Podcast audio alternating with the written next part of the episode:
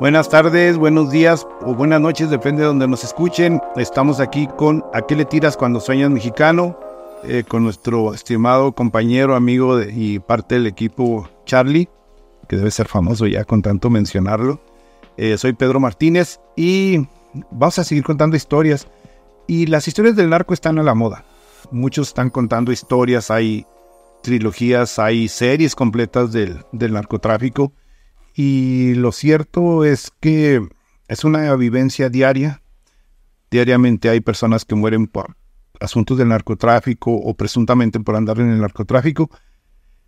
Y de mis historias o época de reportero recuerdo una que sigue siendo parte del, incluso de las series de televisión, que es el asesinato o detención y luego muerte de Pablo Acosta, el zorro de Ojinaga que era eh, un eh, presunto narcotraficante que se formó eh, dentro del periodo de cuando Rafael Aguilar era el que controlaba la Dirección Federal de Seguridad en, en esta zona norte por parte del gobierno federal dentro del Priato y quien tenía ese control en toda la región norte eh, con del narcotráfico y que luego, como ya contábamos, moriría asesinado en, en Cancún por los amigos que no eran tan amigos. Entonces, en ese sentido, hoy eh, quiero traer a colación o comentarles que quien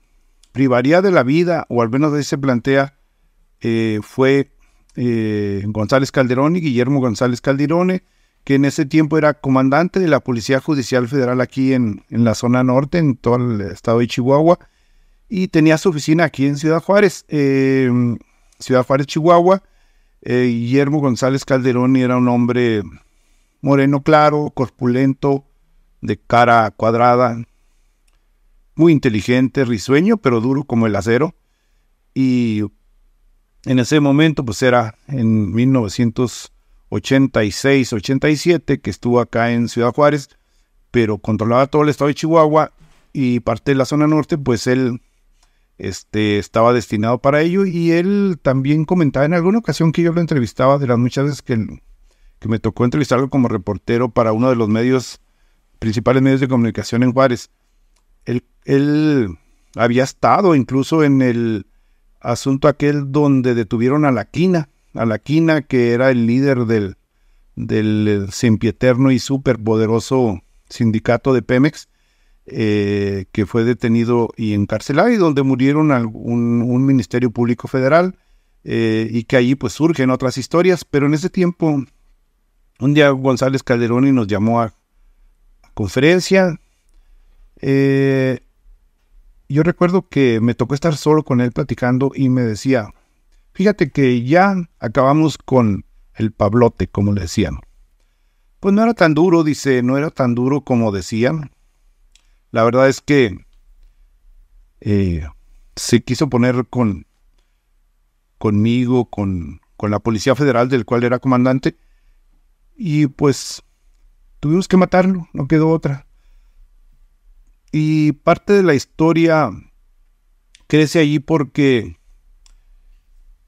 esa forma de actuar de González Calderoni lo vino a proyectar cada vez más y más y más para alcanzar otros puestos eh, dentro de la PGR, en ese tiempo era la Procuraduría General de la República, y ocupar puestos de trascendencia para, para él seguir creciendo, porque incluso fue director general de investigación eh, para el narcotráfico en todo el país, y luego fue el director general de del área de supervisión terrestre, marítima y aérea de, para combatir el narcotráfico en México. O sea, fue un tipo que fue creciendo exponencialmente eh, porque era un tipo muy listo, era bilingüe, había sido formado, eh, Guillermo González Calderón en una familia muy educada, de familia acomodada, era un tipo brillante, duro y que no dudaba en tomar decisiones contra quien fuera en un momento dado si eso le beneficiaba. González Calderoni en esa ocasión así muy tranquilo y tras su escritorio platicábamos eh, después de ese 24 de abril de 1987, donde, donde fue eh, sacrificado en una noche eh, Pablo, Pablo Acosta. Y él me decía, mira, llegamos a su rancho. El rancho que se encontraba de Pablo Acosta en el municipio de Manuel Benavides, en la zona de Ojinaga. Y lo cercamos, le dijimos que se entregara. Y se resistió. Tuvimos que agarrarnos a balazos.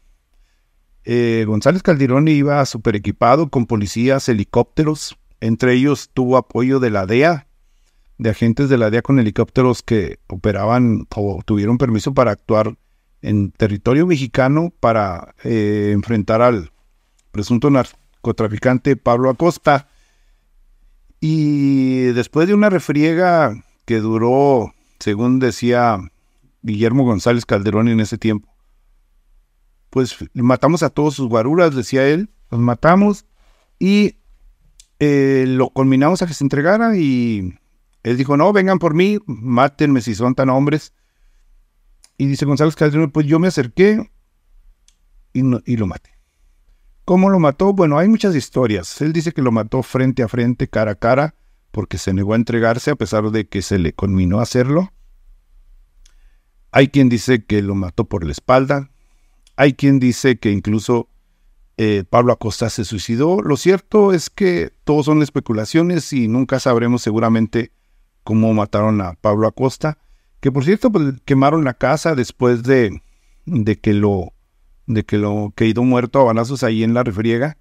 Y Pablo Acosta, pues es uno de esos hombres que ahora lo vemos en las series de televisión, pero un hombre duro, un, un, un campesino de la zona rural de Ojinaga. Quienes conocen Ojinaga y y Manuel Benavides saben que es una zona totalmente rural, muy rural toda la región.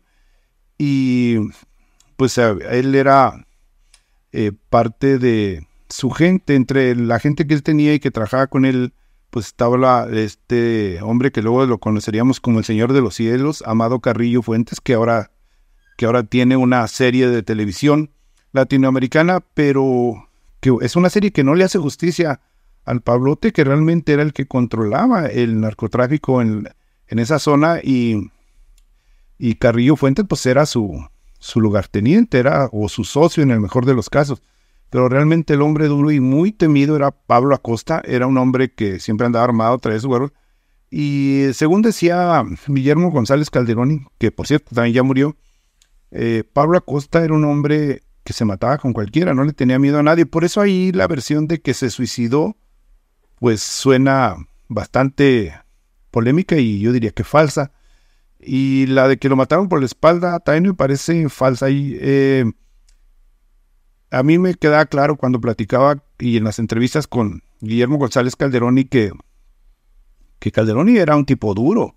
Era un tipo duro, era un hombre muy inteligente y era un tipo que no tenía miedo. Y no tenía miedo porque no solo se aliaba con los narcos, sino que los mataba cuando era necesario. Él fue eh, aliado de, de, Félix Gallardo, que sería el jefe de jefes del narcotráfico en México. Fue el que inventó los cárteles de la droga en México, eh, Arellano Félix. Y, este Guillermo González Calderón eran, eran amigos, y incluso lo, lo, por lo que trasciende, incluso Guillermo González Calderón y lo protegía. Y y llegó un momento donde lo traicionó, ¿verdad? Eh, Guillermo González Calderoni, después de que fue eh, jefe de todo el sistema antinarco en México, incluso llegó a ser federal, perdón, delegado y representante de México en oficinas de Estados Unidos ante la DEA en San Antonio, Texas. Él era el representante de, de México eh, porque como insisto, pues era un tipo bilingüe, era inteligente, tenía toda la información de los cárteles de la droga en México y eso le permitía hablar de esos temas y por lo tanto era un hombre muy útil para, para los americanos. Eh, después de que Guillermo González Calderoni quedó fuera del gobierno federal de la PGR, él se refugió en Estados Unidos, se fue a vivir a Houston y durante alrededor de 8 o 10 años él estuvo viviendo allá, eh, lo protegía el gobierno americano y eso le permitía tener este, la oportunidad de, ser inmune. Eh, Guillermo González Calderoni era un hombre que, que sabía medir a sus enemigos, sabía cuidar hasta dónde podía llegar, pero llegó un momento donde él empezó a hablar también de temas de no solo de narcotráfico, sino también de magnicidios en México, es decir, él empezó a tocar el tema del asesinato de Colosio en México, llegó a plantear esto, incluso llegó a ofrecerse para aportar información a las autoridades mexicanas para investigar este caso y determinar quién es el responsable. Llegó a involucrar incluso a, a, a, este, Carlos, este, que fue presidente de México, se fue el apellido de pronto, y a Carlos Salinas de Gortari, gracias mi Charlie. Eh, Carlos Salinas de Gortari fue, eh, lo, lo señaló González Calderón y Muchos dicen que, que eso, eso lo inhabilitó para volver a México y quedarse en Estados Unidos para siempre. Pero Guillermo González Calderoni siempre supo, supo jugar sus fichas, ganó mucho dinero por lo que en su momento se decía al narcotráfico, de, porque le pagaban por protección, por seguridad, y no protección de quedarlos cuidando, no. Eh, simplemente se plantea que, por ejemplo, en el caso de Arellano Félix, él le, daba tips, oye, vamos para allá, vamos por ti. La única ocasión en que le falló fue cuando el propio Guillermo González Calderoni mandó gente y lo detuvieron. Y detuvieron al jefe de jefes. Entonces, eh, también se vuelve otro tema polémico porque eh, Arellano Félix era el jefe de jefes, pero finalmente, ¿quién era el jefe? Si gente como Guillermo González Calderón y un super policía mexicano, pues estaba sobre él, lo controlaba, lo le cobraba por lo que se planteaba en aquel momento, le vendía protección. Y aparte lo detuvo cuando llegó el momento oportuno y que así combina sus intereses, incluso negando que era su amigo, su conocido.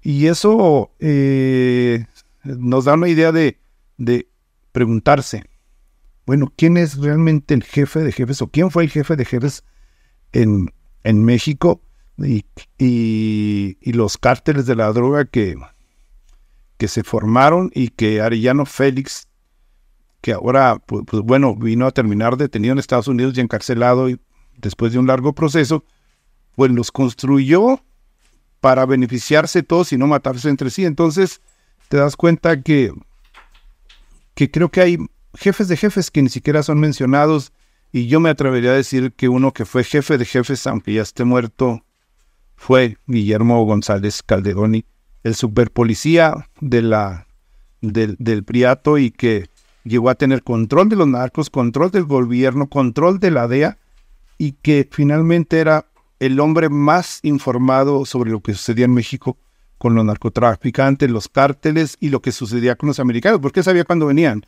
Y para muestra basta un botón, el hecho de que cuando detuvieron y mataron, porque finalmente lo mataron a Pablo Acosta, pues fue apoyado con helicópteros de la DEA. Entonces eso nos da una muestra del nivel que traía este super policía, que finalmente, como diría mi abuela, murió como vivió. El que hierro mata, hierro muere. Lo mataron. Ya tendremos oportunidad de contar esa historia de cómo lo, lo mataron y cómo se llevó mucha información de esa que presumió en un momento dado y cómo de ser jefe de jefes finalmente quedó solo. Es una reflexión, cuéntenlo, y, lo, y se los cuento porque yo lo viví.